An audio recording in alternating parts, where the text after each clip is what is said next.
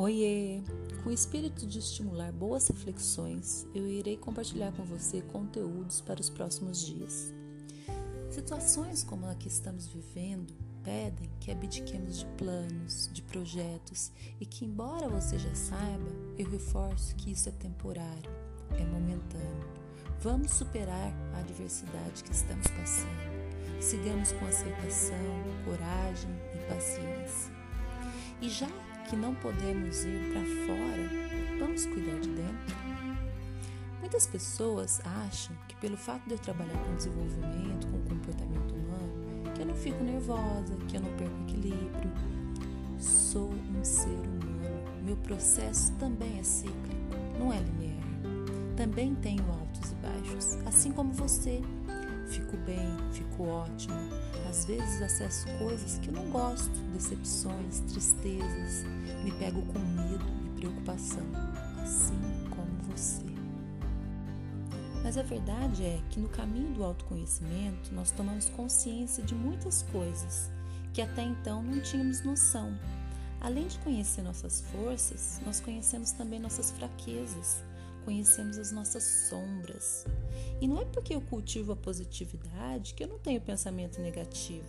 Isso é natural da humanidade. E nesse caminho, quanto mais a gente faz cursos, leituras, estudos, nós percebemos que o caminho é infinito. Quanto mais a gente sabe, mais a gente percebe que não sabe nada. E para a gente fazer o conhecimento se transformar em sabedoria, nós precisamos experimentar, vivenciar, viver esses altos e baixos para transformar dentro de nós. Os desafios, os medos, as dores e problemas, tudo isso existe para todas as pessoas, até para as mais evoluídas. A diferença está no nível de consciência de cada um, mas todos nós estamos aqui para evoluir. E dependente do ponto que você esteja, Tenha calma e paciência. Se hoje alguma coisa não está saindo como você gostaria, você está se sentindo perdido, não tem problema. Procure encontrar um equilíbrio entre o esforço e o conforto. Tem algo que você pode fazer agora? Se não tem, está tudo bem.